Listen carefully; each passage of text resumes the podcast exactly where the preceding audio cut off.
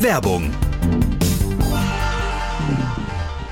Hallo Andreas. Hi. Du, bevor wir demnächst mit dem Bobcast auf Tour gehen, müssen wir noch unsere Wünsche für das Catering im Backstage angeben. Ah, ja, genau. Ähm, das machen wir am besten wie bei den letzten Terminen, oder? Ah, fast. Ich hätte da nämlich noch einen Extrawunsch. Ah, so, so, der feine Herr Schwind hat einen Extrawunsch. Da bin ich ja mal gespannt. Ja, es geht mir nämlich um unsere Getränkeversorgung. Wir haben ja tapfer auf die viel zu süßen Limos und so weiter verzichtet, Ja. was mir schon manchmal schwer gefallen ist. Aha, und was schlägst du da jetzt vor? Hast du schon mal von Holy gehört? Holy, nee. Hab ich neulich mal probiert. Endlich ein Softdrink, der fantastisch schmeckt und kein Zucker, Taurin oder künstliche Aromen enthält. Ah, das klingt gut. Und was gibt's da so für Geschmacksrichtung? Da hast du jede Menge Auswahl. Mir schmeckt ja der Holy Iced Tea Peach am besten auf echter Teebasis. Aber es gibt auch Holy Energy, wenn du mal wieder auf der Fahrt zwischen den Gigs am Einschlafen bist. Das ist von Vorteil, ja. Mhm. Und für die Fitnessfans gibt's Holy Hydration mit einer extra Portion Elektrolyte und Mineralstoffen. Meine Empfehlung für alle, die zuhören, holt euch das Holy Starter Set Deluxe. Ideal, um sich durchs ganze Sortiment zu testen, ohne schlechtes Gewissen und Verzicht.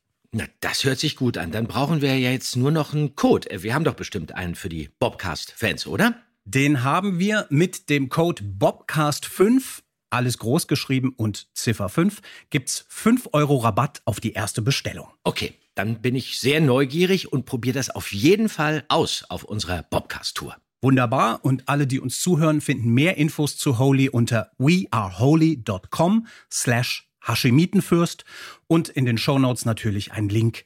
Und hier auch nochmal der Code Bobcast5. Und jetzt geht's los. Wunderbar. Werbung Ende.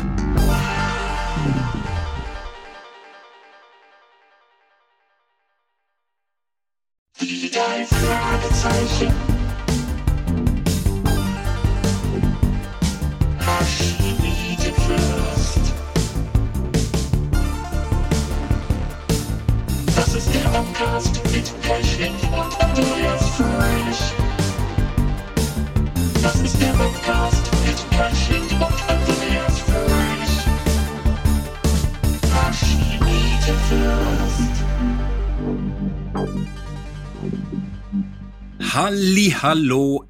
endlich wieder Bobcast. Wir sind zurück. Hallo Andreas. Hi, ich grüße dich. Hi. Hast du schöne Ferien gehabt? Ich habe schöne Ferien gehabt und ich bin definitiv jetzt in den Startlöchern. Ich habe mich versorgt mit Kaffee, Wasser und Roastbeef Sandwich. Das passt ja diesmal ganz gut. Richtig, da werden wir jetzt unsere Zähne reinhauen in dieses Mhm. Roastbeef in einer weiteren Klassikerfolge. Die drei Fragezeichen. Und der lachende Schatten. So, ich lese mal den Klappentext vor. Sehr gerne. Schatten pflegen normalerweise zu schweigen. Hier aber lacht ein Schatten, schrill und furchterregend. Doch nicht nur dieser höchst ungewöhnliche Schatten bereitet Justus, Bob und Peter Kopfzerbrechen. Auf dem Landsitz der alten Miss Sanchez scheinen auch sonst recht merkwürdige Dinge vorzugehen. Was hat es zum Beispiel mit dem Gerücht auf sich, dass ganz in der Nähe ein wertvoller Indianerschatz vergraben sein soll? An einem Ort, wo kein Mann ihn finden kann. Ehe die drei Jungen sich versehen, sind sie in einem ebenso gefährlichen wie mysteriösen Fall verwickelt, denn der Indianerschatz existiert wirklich. Ein skrupelloser Gangster versucht ihn zu erbeuten und setzt dabei nicht nur das Leben von vier Indianerjungen aufs Spiel. So sieht's aus. Eine Folge von William Arden mal wieder, Andreas. Wie findest du die? Also das ist definitiv auch mal wieder eine spannende Folge, in der es um Himmelsaugen geht, ja, um Vegetarierhäuser, das finde ich irgendwie auch nicht schlecht. Und es gibt hier auch ganz schön viel schreckliche Akzente, über die Oh wir ja. noch sprechen werden. Und was ich schön finde, der Beweis wird erbracht, dass auch Butterbrotpapier zum Täter führen kann. Wie findest du die eigentlich?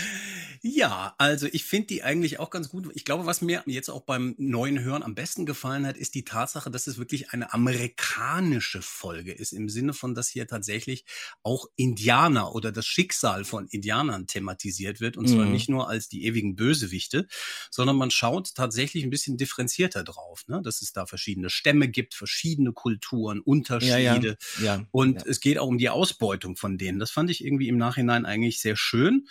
Ansonsten an manchen Stellen, ja, glaube ich, gibt es große Unterschiede zwischen Buch und Hörspiel. Da sind schon derbe Kürzungen im Hörspiel, die es dann manchmal so ein bisschen unübersichtlich machen.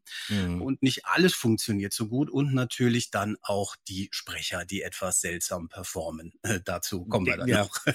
Ja gut, äh, okay, du hast vollkommen recht. Äh, Hörspielhistorisch ist die Folge definitiv interessant und da würde man natürlich jetzt heutzutage vieles anders machen, aber vieles würde man heute auch nicht mehr so hinkriegen wie damals, finde ich. Mhm. Was lässt sich dazu sagen? Also Mystery of the Laughing Shadow von William Arden im Original erschien 1969 auf Deutsch als äh, Buch 1971, als Hörspiel im März 1980 und was interessant ist, es gibt außerdem ein wirklich hervorragend gesprochenes Hörbuch zum lachenden Schatten gelesen von Oliver Kalkofe. Richtig. Zum Cover. Also das ist eigentlich, finde ich, ganz schön. Ja, Mhm. ich erkenne hier eine unförmige, gebückte Gestalt, der etwas auf dem Kopf oder auf den Schultern sitzt. Das finde ich gut. Leider wird mir sofort klar, was hier eigentlich verschleiert werden soll. Wie geht's dir? Ja, das ging mir ganz genauso. Ich, man hat sofort diese Vogelassoziation, ne? Das, äh, Mhm. kann ich mich Ja, erinnern, ja. hatte ich ja als Da, Kind da sitzt schon. wirklich was auf dem Kopf. Da sitzt du merkst was. es. Ja, und du hast sofort, genau. und wenn du dann das Hörspiel hörst und merkst, okay, Moment, da wird vom Buckligen gesprochen oder Kopf, Ja, das ja. funktioniert tatsächlich nicht so. Man verrät aber so irgendwie, viel. m- Ja, richtig, ja. finde ich auch, aber so farblich und so vom Arrangement finde ich es irgendwie ein Ja. cooles Cover. Das Ja. Zum Anfang geht schon ziemlich zackig los, die Szene mit Peter und Bob. Und sehr schön finde ich ja, dass ich gleich zu Beginn erstmal eins auf die Rübe kriege. Das ist noch kein richtiger Haschimitenfürst, aber fast. Das kommt von dort hinter der Mauer. Au! Oh, Was hast du, Bob? mir ist was gegen den Kopf geflogen. Das Ding hier? Hm. Es ist aus Metall. Sieht aus wie ein kleiner, grinsender Mann. Was ist das? Keine Ahnung. Es hat eine Öse oben am Kopf. Zum Umhängen. ja, das hast du auch schön gespielt, finde ich. Das kommt gut rüber. Ja, das ist wirklich ganz gut. Was mich übrigens total irritiert hat bei der Vorbereitung zu dieser Bobcast-Folge, war die Tatsache, dass wenn ich mir diese Besetzungsliste hier auf der Platte angucke, habe ich mich ja total gefreut. Mein Gott, Thorsten taucht wieder auf. Ich wusste das gar nicht mehr. Unser Shang aus dem Grünen Geist, wo wir immer so viel gelacht haben während der Aufnahmen. Und ich dachte, das wird doch jetzt wieder ein Fest, weil Thorsten hier auch wirklich relativ prominent auf der Besetzungsliste auftaucht. Dann habe ich mir das Hörspiel angehört und konnte den erstmal überhaupt nicht raushören. Hast du den entdeckt? Also ich glaube, ich habe ihn entdeckt, nachdem du mir das gesagt hast Jetzt bin und ich ihn gespannt. auch auf der Liste gesehen habe, Thorsten Sense. Ich bin der Meinung, dass er an der Stelle, wo äh, Justus und Peter über die Mauer klettern, Nein. einmal in einem Satz auftaucht. Also die klettern über die Mauer und das Ja. soll Thorsten sein? da gibt es eine Stelle, die hört sich für mich nicht wirklich nach Olli an. Aber Und- du hast ihn nicht entdeckt. okay, scheinbar nicht, weil du siehst so aus, als hättest du ihn entdeckt. Verrat es mir. Pass auf, dann müssen wir jetzt noch ein bisschen weiterhören. Pass auf. Es kam über die Mauer. Meinst du, Etwas rübergeworfen. Hol es her, schnell. Komm, Bob, wir verstecken uns da im Gebüsch. Schnell. Im Hintergrund Ach, tatsächlich, ich fast nicht zu erkennen. Ja, genau. Ja, aber sag mal, das ist doch völlig gaga. Das, Heike Dene Körting kann ihn doch nicht für einen Satz ins Studio geholt haben. Oder was war da los? Da hast du vollkommen recht. Da habe ich mich nämlich auch gefragt, wie ist das möglich? Also er hat ja in keiner anderen Folge jetzt in diesem Blog gesprochen. Ja. Und dann habe ich wirklich gesagt, Moment mal, das kann doch nicht wahr sein. Ich wusste auch gar nicht, dass er mit uns im Studio war, selbst für diesen einen Satz nicht. Und dann bin ich fündig geworden bei hörspielforscher.de. Da habe ich ein bisschen recherchiert und dann habe ich herausgefunden, dass Thorsten Sense Anfang 1980 bei Rätsel um die Falschmünze von Enid Blyton bei Europa im Studio war. Und da hat Curtin ihn dann auch für diesen einen Satz von diesem Sanders beim lachenden Schatten eingesetzt. Das ist ja ganz häufig passiert, das haben Olli Jens und ich ja auch gemacht, wie alle anderen Sprecher auch. Da war man irgendwie im Hintergrund Menge Masse. Da war man irgendwie Gangster, Ganove oder dritter Mann von links bei den Funkfüchsen oder bei TKKG oder Hallo Tom hier Locke oder als Kanonenfutter bei Masters of the Universe. Und so habe ich dann auch eines Tages mal unwissend die peinlichste Rolle meines Lebens gesprochen, auf die ich heute auch manchmal noch angesprochen werde. Okay, das fand ich jetzt damals peinlich, heute muss ich natürlich drüber lachen. Und das muss Mitte der 80er gewesen sein. Wir hatten da gerade äh, eine neue Drei-Fragezeichen-Folge aufgenommen. Ich weiß nicht, was das war. Ich glaube, Automarder oder irgend sowas. Jens der war schon weg, der hatte sich verdächtig schnell aus dem Staub gemacht und Olli, also nach den Aufnahmen, war schon runtergegangen auf die Straße und wollte das Taxi rufen, das uns dann zum Flughafen bringen sollte. Ich war noch im Studio und da kam Frau Körting ganz aufgeregt auf mich zu und meinte, ah, Andreas, ich habe ja was vergessen. Ich habe Oliver und Jens schon gefragt, aber die hatten irgendwie keine Zeit. Hast du noch kurz eine Minute? Es geht auch ganz, ganz schnell. Guck mal, wir haben hier noch die erste Folge einer ganz, ganz neuen Serie und da taucht auf einer Seite so, äh, so ein Junge auf. Magst du den noch ganz kurz sprechen? Und ich so, ja, okay, gut, klar, gerne, mache ich. Okay. Na, schön, wunderbar, das nehmen wir sofort auf, geht ganz schnell. Frau Körting schiebt mir also eine Manuskriptseite hin, ich gucke die mir an. Da geht es dann in einer Szene um irgendwelche Hunde und zwei Mädchen, die sich unterhalten. Aha. Ich frage, äh, Frau Körting, wie heißt denn die Serie? Ja, Barbie und der kleine Hund Taps. Ah, Aha. Barbie. Aha, Barbie, gut. Ähm, und äh, wer bin ich? Ja, du bist der Ken. Ich, so, ich bekam dann schon Schnappatmung. Moment mal, Ken, Ken, das ist doch der, der Freund von Barbie, der taucht doch in der Serie mit Sicherheit öfter auf. Nein, meinte Frau Körting, das ist irgend so ein Junge, der hat nur drei Sätze. So, 25 Barbie-Folgen später wussten wir beide, dass sie sich geirrt hatte. Ich war jetzt Ken, der Plastikfreund von Barbie. Und Olli, das passierte uns ja allen, Olli, Jens und mir öfter, aber Olli hatte ein bisschen mehr Glück, der ist wenigstens bei Bille und Zottel gelandet. Richtig. Und nicht bei Barbie. Aber sowas passiert. Ja, genau. Und du hast aber damit dem Mann ohne Geschlechtsteil ein Denkmal gesetzt. Ich habe eine Bekannte, die ist absoluter Fan von diesen Barbie-Hörspielen. Und die findet die besser als die drei Fragezeichen. Das glaube ich ja. Das würde sie zwar öffentlich nicht zugeben, aber also ne, du weißt nie, was das Mhm. dann mal auslöst. Aber ja, das ist sehr schön. Ja, ja. Gut. Okay, dann wissen wir das auch. Ich, das hat was Therapeutisches gerade, sehe ich an deinem Gesicht, dass Mhm, du das ja. irgendwie mal loswerden konntest. Wir machen weiter im lachenden Schatten, denn dieses Amulett, was du auf den Kopf bekommen hast, stellt die Fragezeichen ja dann vor mehrere Rätsel, denn da fällt ja eine Botschaft raus. Und damit stimmt irgendwas nicht. Lass mich die Figur noch mal sehen. Hey, hier, das ist doch. Hey, ein Geheimfach. Ein Zettel ist rausgefallen. Lass mal sehen. Was steht drauf? Ist es eine Botschaft, Just? Ich weiß nicht. Es sieht aus wie etwas Geschriebenes. Lesen kann ich es aber nicht. Es ist eine fremde Sprache. Lass mal sehen. Danke. Seltsam. Das ist eine Sprache, die ich noch nie in meinem Leben geschrieben gesehen habe. Hey, wisst ihr was? Das. Das ist nicht mit Tinte geschrieben, sondern mit Blut. Was? Lass sehen. Tatsächlich. Es ist Blut. Das muss bedeuten, dass der Schreiber heimlich zu Werke gehen musste und weder Tinte noch Stift hatte. Genau. Jetzt müssen wir als erstes jemanden finden, der die Botschaft entziffern kann. Und wen, Justus? Nun, Peter, wir kennen ja einen Mann, der eine Menge von Fremdsprachen und Völkern versteht. Alfred Hitchcock. Richtig, ihm zeigen wir die Botschaft. Ja.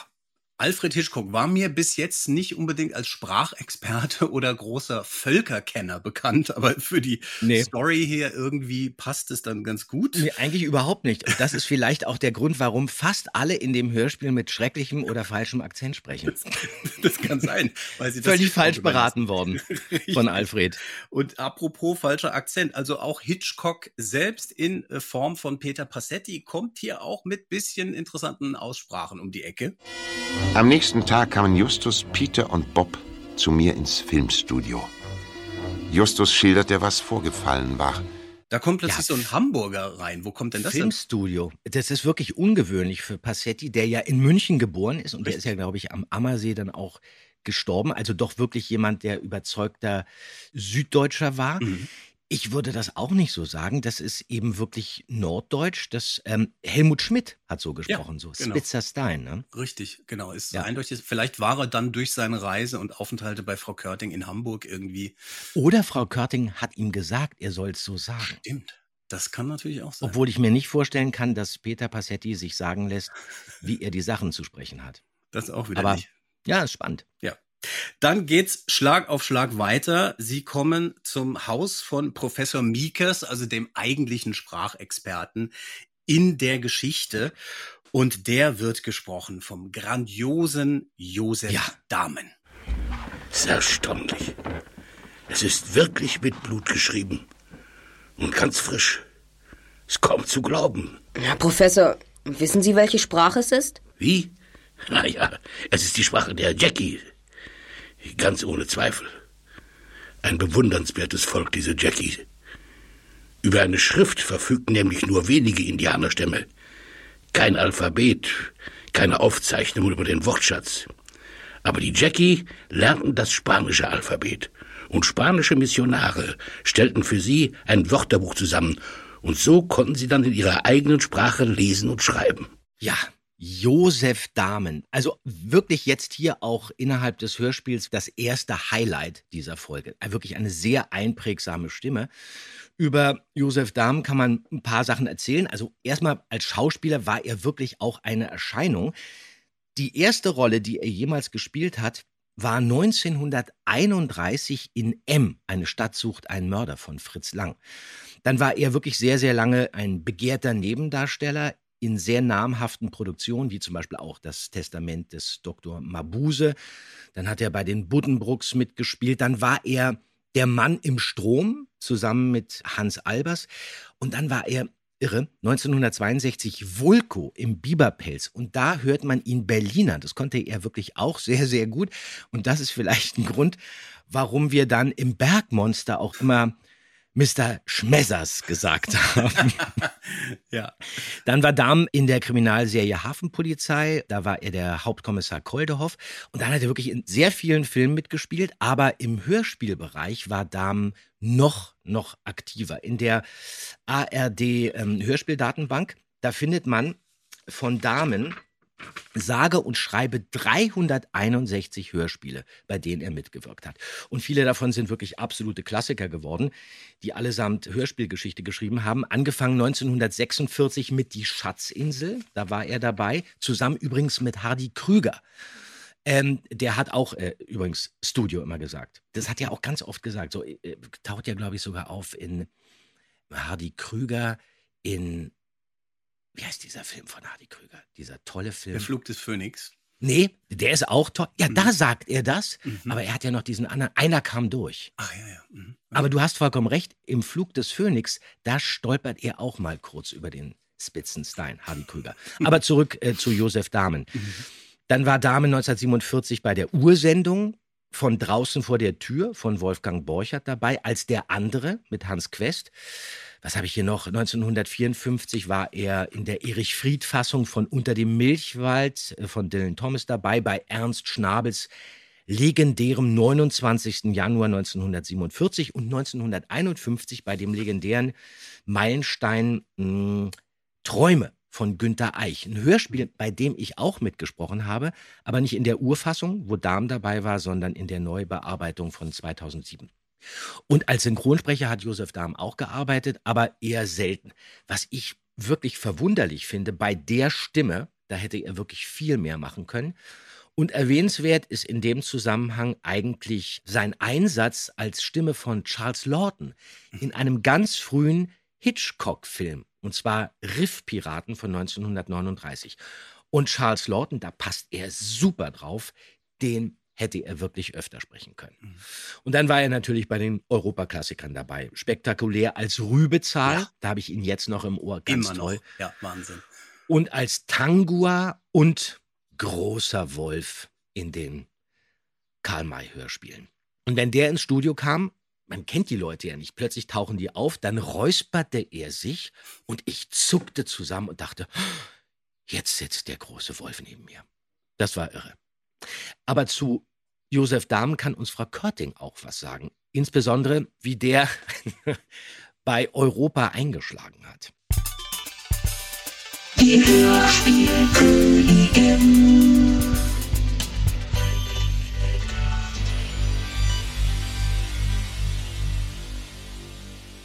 Eingeschlagen hat er ja ganz toll. Aber da muss ich natürlich sagen, das ist nicht auf meinem Mist gewachsen. Den hat der schon Andreas Beuermann, also mein späterer Mann, der Beuermann. Der hatte den Josef Dahm. Der hatte ja überhaupt ganz, ganz, die ganzen ersten großen Schauspieler auch, nicht? Wilke, Clarin und so, die hatte er eigentlich schon alle aufgetan. Und äh, insofern hatte ich dann das Vergnügen, also, ich, wie wollen wir das mal ausdrücken? Der war schon sehr besonders. Ich habe ja gerne mit ihm gearbeitet, war ganz toll, aber auch äh, nicht ganz einfach, um es mal so nennen.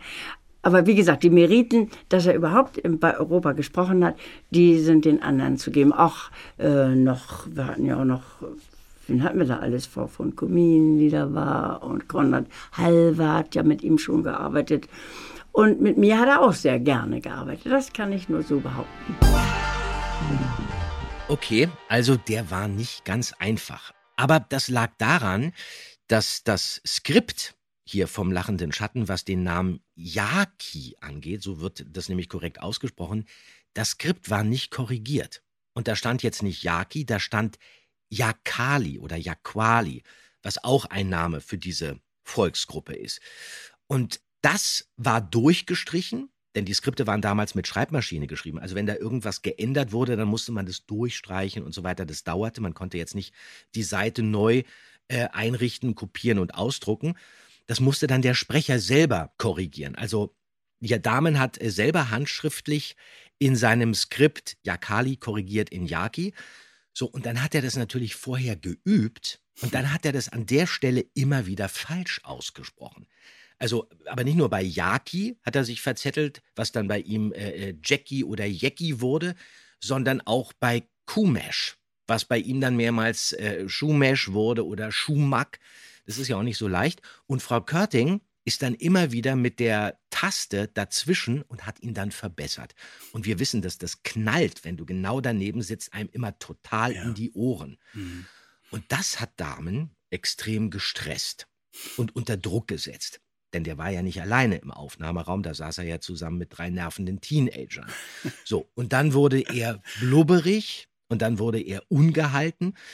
Und in so einem Fall kann man sich natürlich immer über sich selbst ärgern. Man sollte aber nie der Regie oder dem Autor die Schuld geben. Mhm. Also sich aufregen, warum muss ich hier den Text noch ändern? Das hätte doch der Autor vorher selber machen können. Man hat ja alle Zeit der Welt. Und wenn man zehn Anläufe braucht, um den Namen Yaki korrekt auszusprechen, dann braucht man eben zehn Anläufe. Das ist also kein Problem. Wenn man aber sauer und zickig wird, dann wird man lustlos. Und im schlimmsten Fall hörst du das dann auch später in der Aufnahme, obwohl das bei ihm jetzt nicht der Fall ist. Das hört man nicht. Das hinterlässt aber immer keinen guten Eindruck im hm. Nachhinein. Ja, das ist eine schlechte Stimmung da. Ich finde es beim Regieführen auch immer schwierig. Wann und wie gehe ich dazwischen? Weil man ja. oft ja an diese Energie denkt. Ne? Du willst jetzt nicht die Energie killen, ja, aber natürlich. wenn sich dann so falsche Aussprachen einschleifen, dann wird es natürlich schwierig und dann kippt die Stimmung. Ja, es ist oft eine eigene Unsicherheit, Stress oder wie du sagst, man ist einfach sauer auf sich selbst, dass man es irgendwie permanent vergisst. So, ja, ja klar. Mhm. Ja. Naja, gut, aber nee, man hört es wirklich nicht, aber es erklärt natürlich auch wieder mal die Aussprache-Craziness, die hier in der Folge ist mit Jackie und Jackie. Also Olli betont ja. es ja dann auch wieder anders und so. Da hat Frau Körtings dann, glaube ich, irgendwann aufgegeben. Oft ist es bei ihr so, dass sie sagt, okay, das war jetzt gut gespielt. Darauf mhm. kommen wir dann später nochmal. Und dann lässt sie es einfach so stehen. Und das ist auch der Grund, warum es so viele unterschiedliche Aussprachen gibt. Mhm. Jetzt geht's aber erstmal auf den Schrottplatz, wo ich finde, äh, Tante Mathilda einen wunderschönen kleinen Knaller raushaut. Ach, da seid ihr ja. Manchmal denke ich, der ganze Schrottplatz ist nur dazu da, damit ihr euch darin verstecken könnt.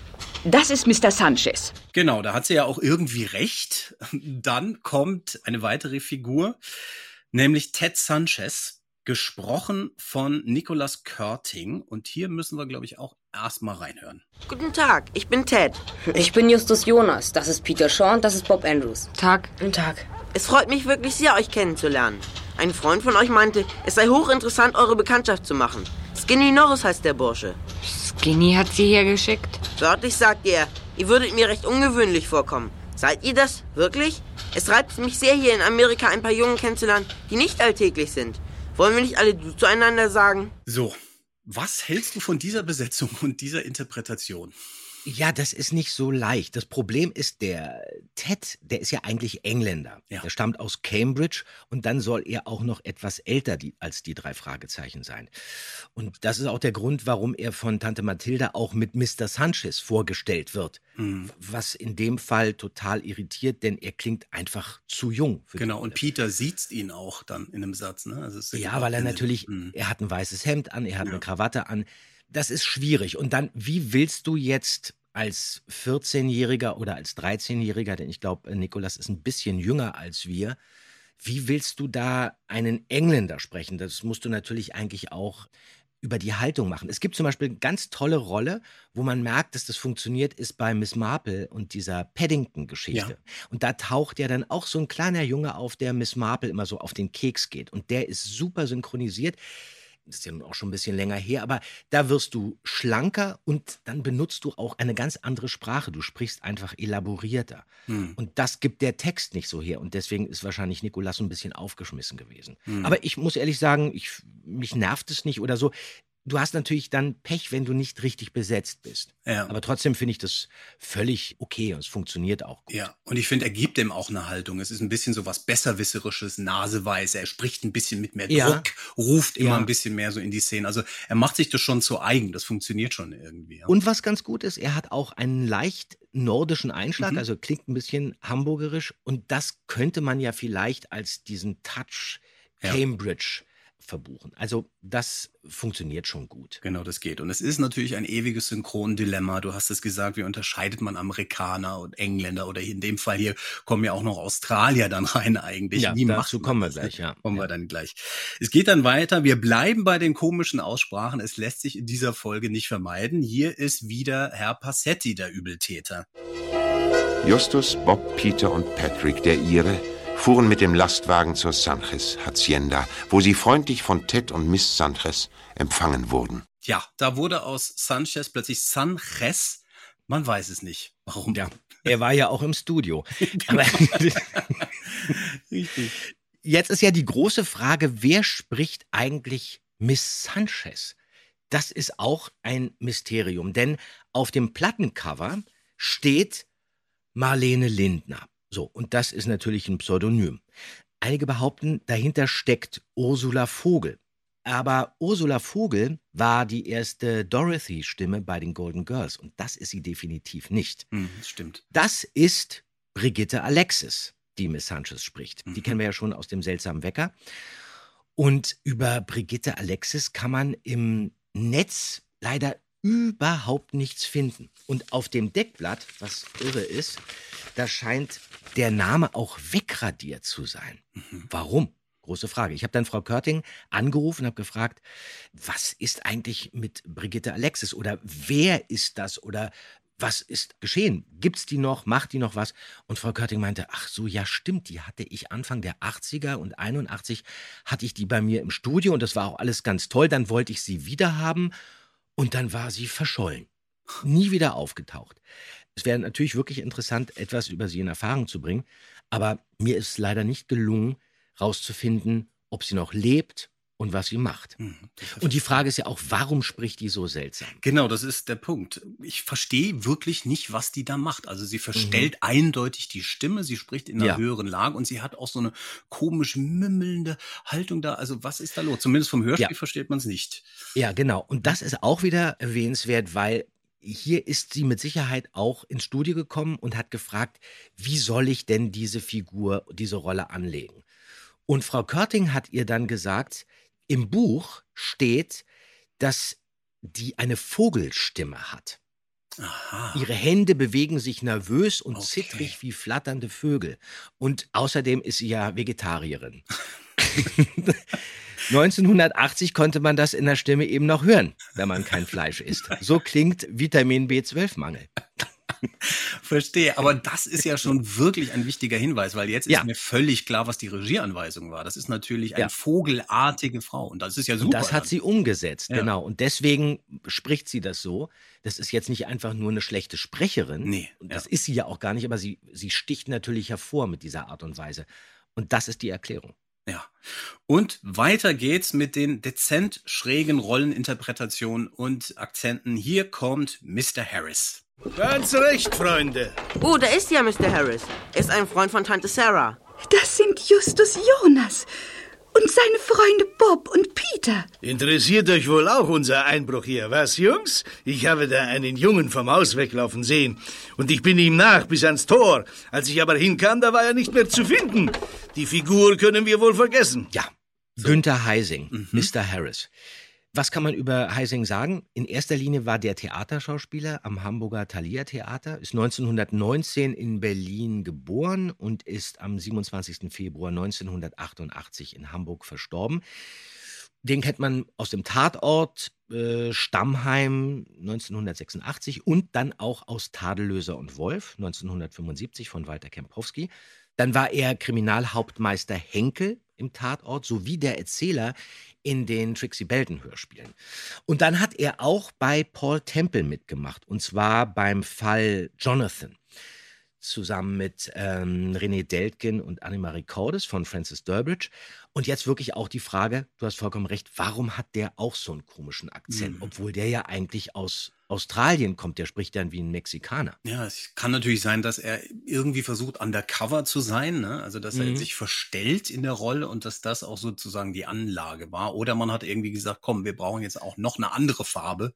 Mach Ja, mal. Das ist vielleicht gar nicht so eine schlechte Erklärung. Vielleicht Hm. hat er sich einfach da auch noch mal irgendwie hinter dem Akzent versteckt. Hm. Ähm, schön finde ich ja, dass er als Ganove extrem viel lacht, beziehungsweise lächelt. Also er lacht wirklich viel und das ist Absicht. Mhm. Denn im Buch steht, wegen einer kleinen Narbe am Mund scheint es so, dass er ständig lächeln würde. Ah, ja. Und das war auch wieder mal ein Hinweis, den ihm Frau Körting mitgegeben hat, damit er eine Idee bekam, wie er seine Rolle anlegen soll. Mhm. Und deswegen lacht er viel und lächelt viel. Und das ist auch eine gute Farbe, die bei ihm total funktioniert. Ja, genau. Nee, er ist total charismatisch in dieser Rolle. Das finde Ja. ich sehr interessant. Aber man fragt sich immer, warum sprechen die, wie sie sprechen. Mhm.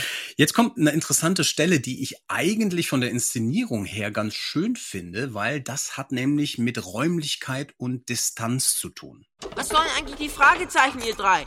Stellt ihr damit eure eigenen Fähigkeiten in Frage? Die Fragezeichen sind unser Symbol. Sie stehen für all die Rätsel, die wir zu lösen hoffen. Sie sind eine Art Firmenzeichen. Justus scheint plötzlich gegen Ted eingenommen zu sein. Warum sollte sich der wissbegierige Engländer nicht nach den Fragezeichen erkundigen?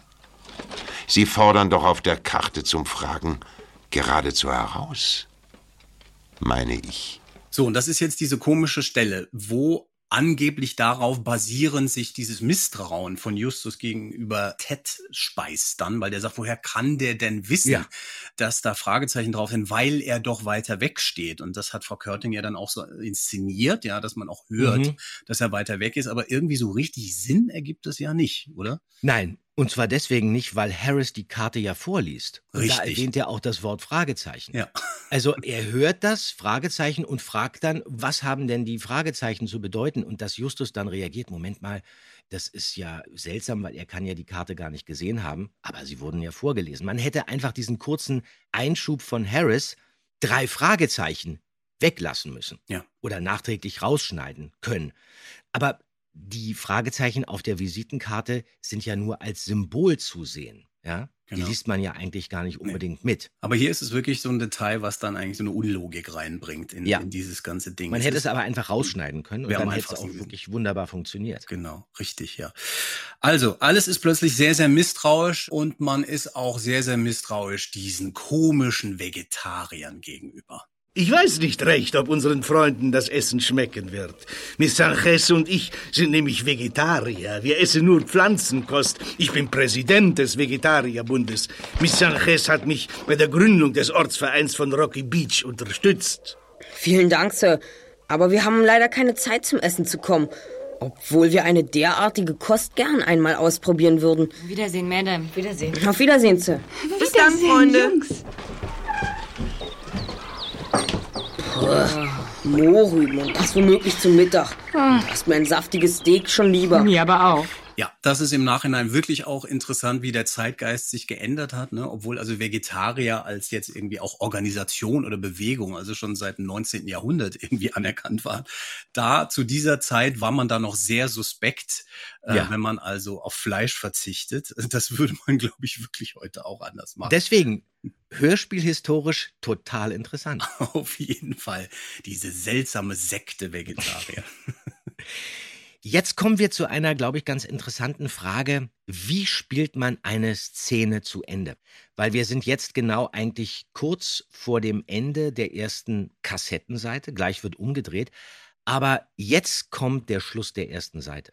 Glaubst du, er hat das Amulett selbst gestohlen? Nein, das glaube ich nicht. Ich weiß im Augenblick selbst nicht, was ich glauben soll.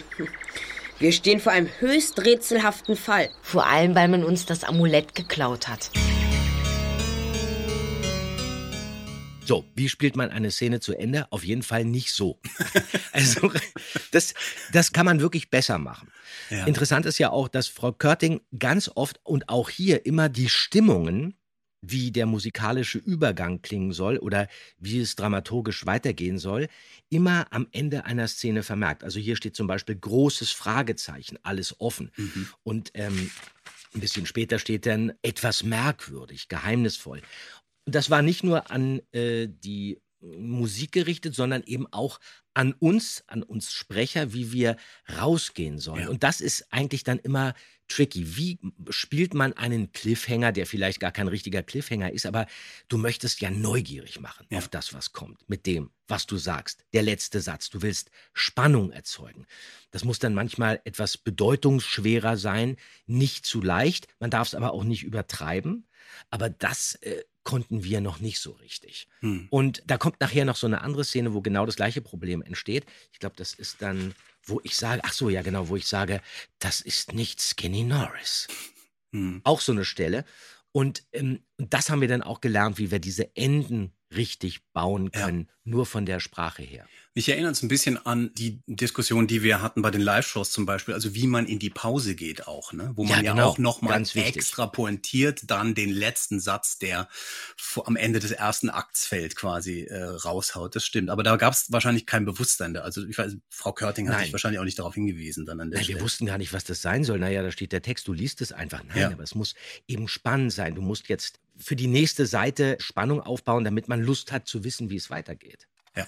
So, und jetzt drehen wir mal die erste Seite des Bobcasts um und hören in eine komplette Szene rein. Die Mauer ist zu hoch zum Drübersteigen.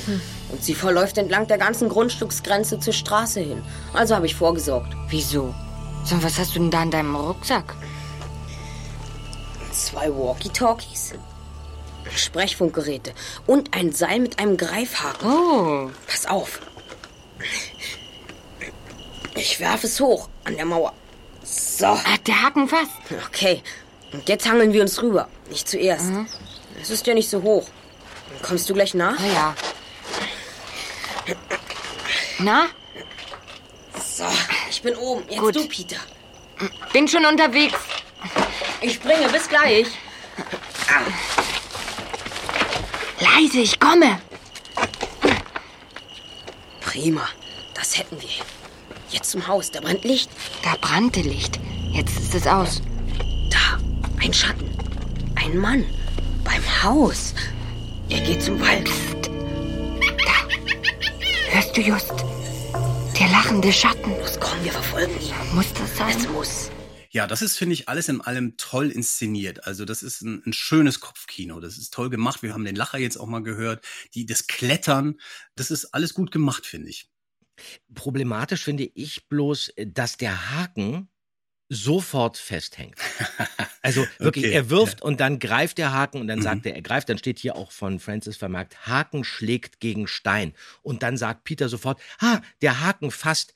Heutzutage hätten wir, glaube ich, die Szene eine Minute lang ausgespielt. Nochmal, nochmal hoch, nochmal zerren, dann kriegt fast einer den Haken wieder auf den Kopf. Das war damals alles eigentlich viel, viel schneller und viel kompakter. Und dann kommt Ted wieder um die Ecke. Peter, bleib stehen! Kommt heraus, ihr zwei, oder ich schieße. Das ist Ted.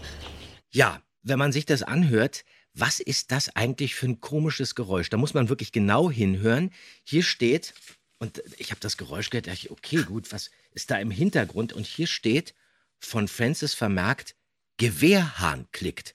Ähm, wenn man genau ja hinhört, dann hat, ähm, dann hat äh, Ted eigentlich wirklich nur auf ein Locher gedrückt oder auf irgendeine Plastikquäke, die da lag.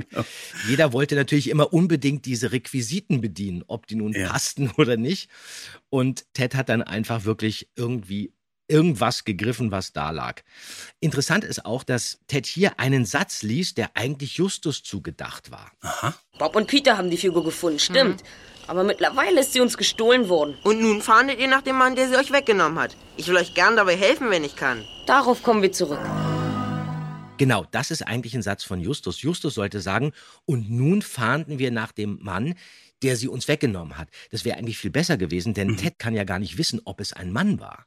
Richtig, genau, weil das fand ich auch beim Hören. Das ist sehr, sehr viel geschlussfolgert da Ja, an dem Punkt, dass genau. ihn eigentlich wieder verdächtiger macht. Ja, Was vielleicht nicht schlecht ja ist. vielleicht deshalb dann auch wieder ganz gut. Das Aber stimmt. warum es geändert wurde, weiß ich nicht. Mhm, Okay.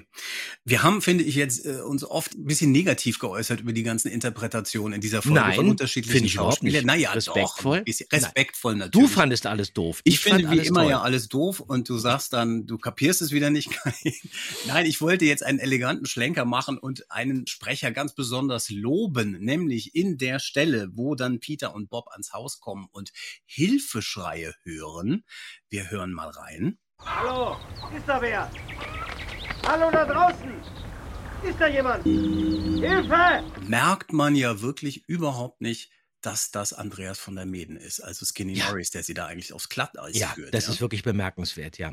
Nicht nur Morton und Skinny, sondern jetzt schafft er es auch, uns nochmal in die Irre zu führen und uns nochmal eine ganz neue Stimme zu präsentieren. Also ich habe es nicht sofort erkannt, jedenfalls nicht in den ersten zwei, drei Sätzen. Und dann wird's ja sehr dramatisch. Peter und Bob werden gefangen genommen und es passiert unglaublich viel, werden in der Berghütte gefesselt, befreien sich dann. Hier muss, finde ich, dann Peter Passetti unheimlich viel dieser Kürzungen aus dem Buch übernehmen. Da wird dann sehr Mhm. viel zusammengefasst. Da kommt er dann öfter mal hintereinander. Gott sei Dank aber auch dann mit einem absoluten Highlightsatz, den ich wirklich gerne als T-Shirt-Spruch hätte. Bravo, Justus.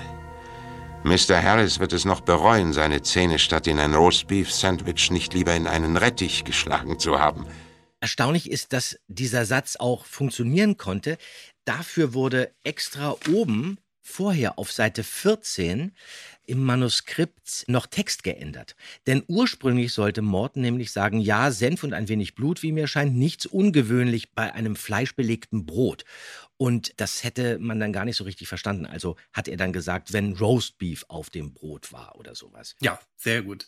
Und dann wird ja auch gemorst, das fand ich ganz schön. Da habe ich tatsächlich so ein Kindheitsflashback bekommen, dass man äh, mal gelernt hat, wie man eigentlich SOS morst. Dreimal Ja, kurz, können- dreimal lang, dreimal Ja, kurz. ja, genau. Das konnte ich ja vorher schon. Das hat mir mein Vater beigebracht, denn der war Bordfunker in der U-52. In Ach, der wirklich? alten Tante U. Wow, Ja. okay.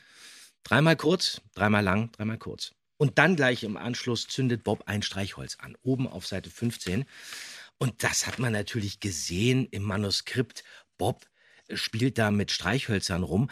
Und natürlich lagen da auch wieder die Requisiten auf dem Tisch. Und das waren natürlich Streichhölzer. Und da habe ich vorher schon immer mit den Streichhölzern rumgeklappert und ähm, die rausgeholt und dann angezündet, mitten in der Aufnahme, schon Seiten vorher. Und Frau Kötting meinte, jetzt hör doch mal mit den Streichhölzern auf. Und dann fing ich an zu kokeln, dann brannte auch ein bisschen was vom Manuskript.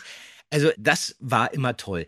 Und dann merkt man das auch, dass ich mich wirklich freue, wenn ich dann, zack, dieses Streichholz anzünde. Das war toll. Und das ist natürlich dann manchmal auch gar nicht so leicht, weil es natürlich dann auch so Rohrkrepierer äh, geben kann, gerade bei so Streichhölzern, Ja, wenn man dann genau auf Ja. Punkt kommen muss. Ja, aber, ich hatte ja vorher wirklich 25 Mal geübt.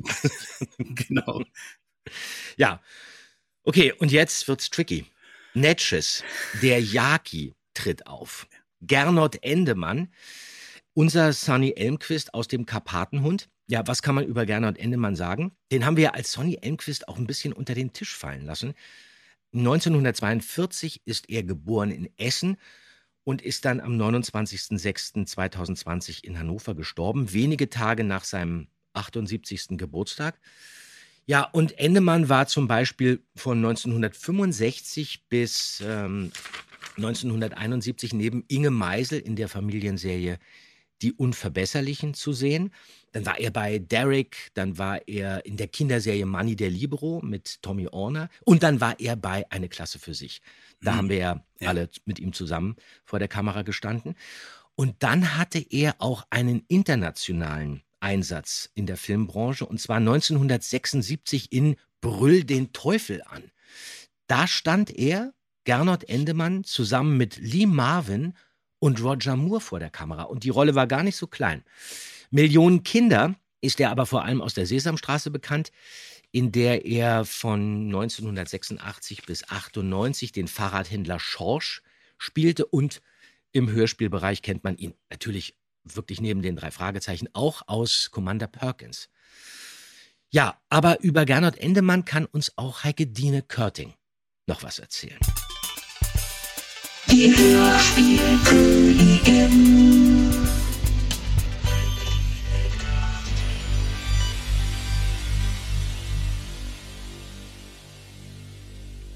Also, Gernot Endemann und Reinhold Schneider waren ein Ehepaar.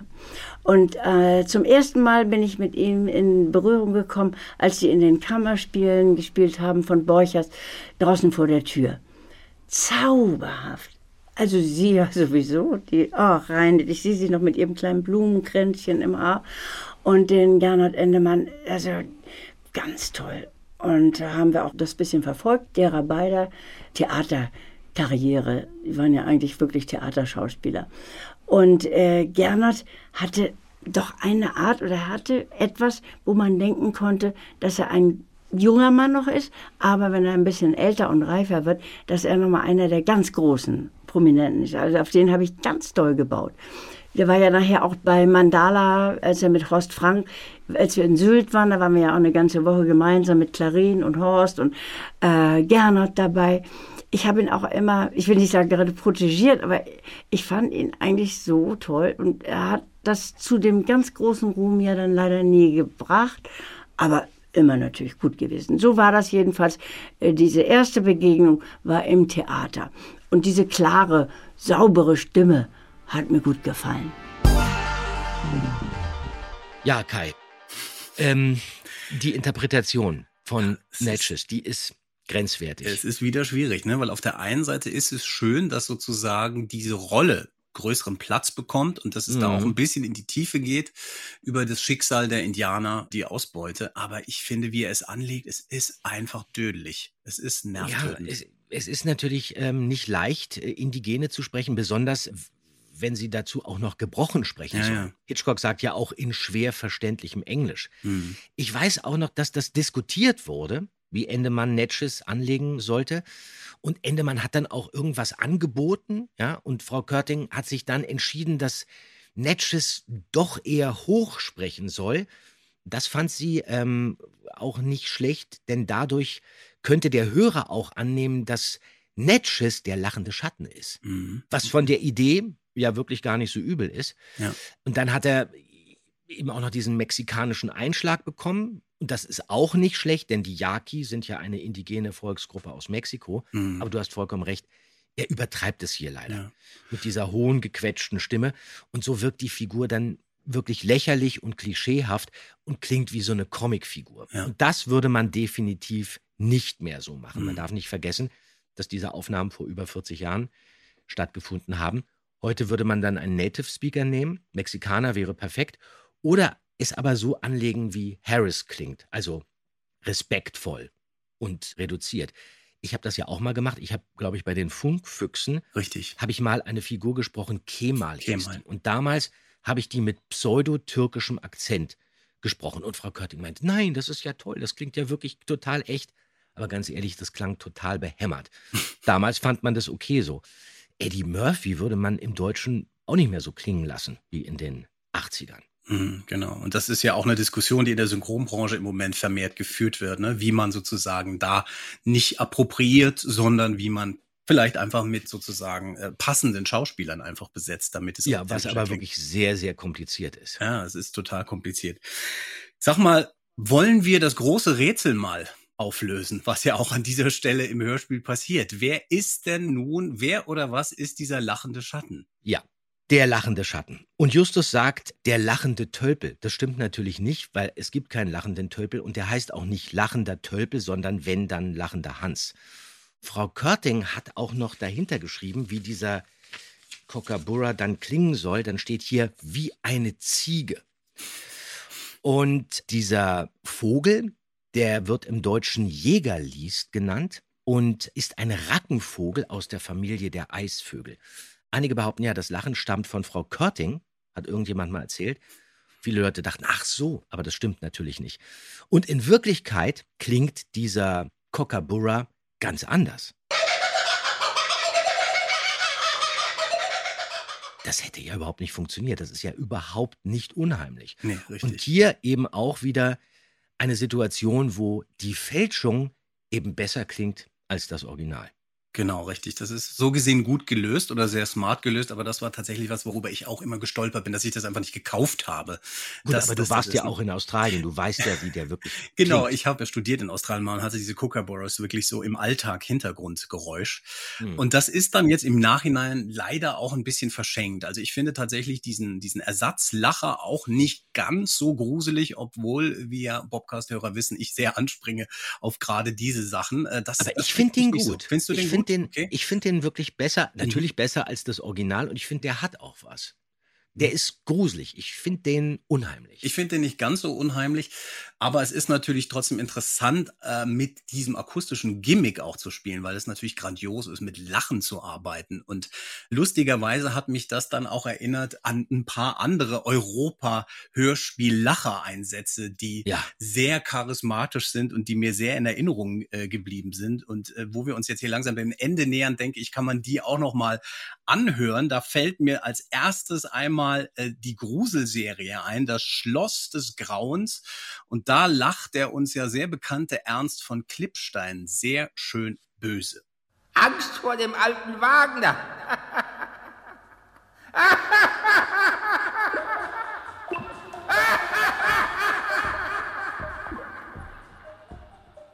Und mir fällt jetzt auch noch einer ein, ganz spontan, Rudolf Fenner bei Odysseus als Zyklop.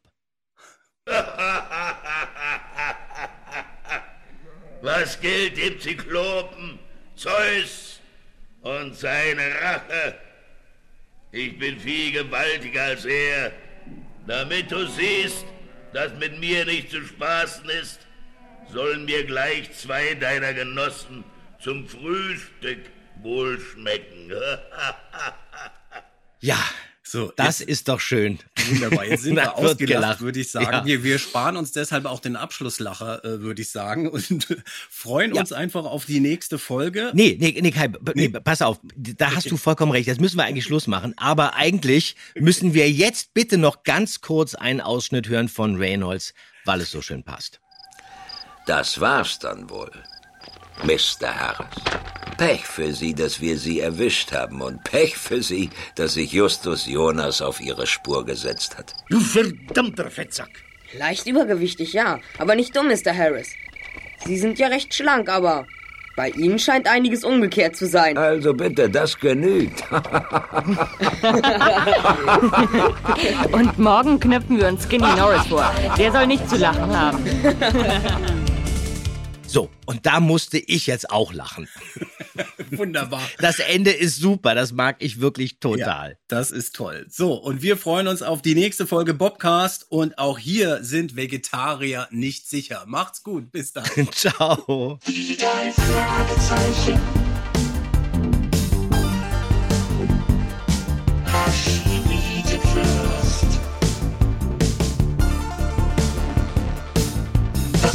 Podcast mit Technik und Andreas Fröhlich.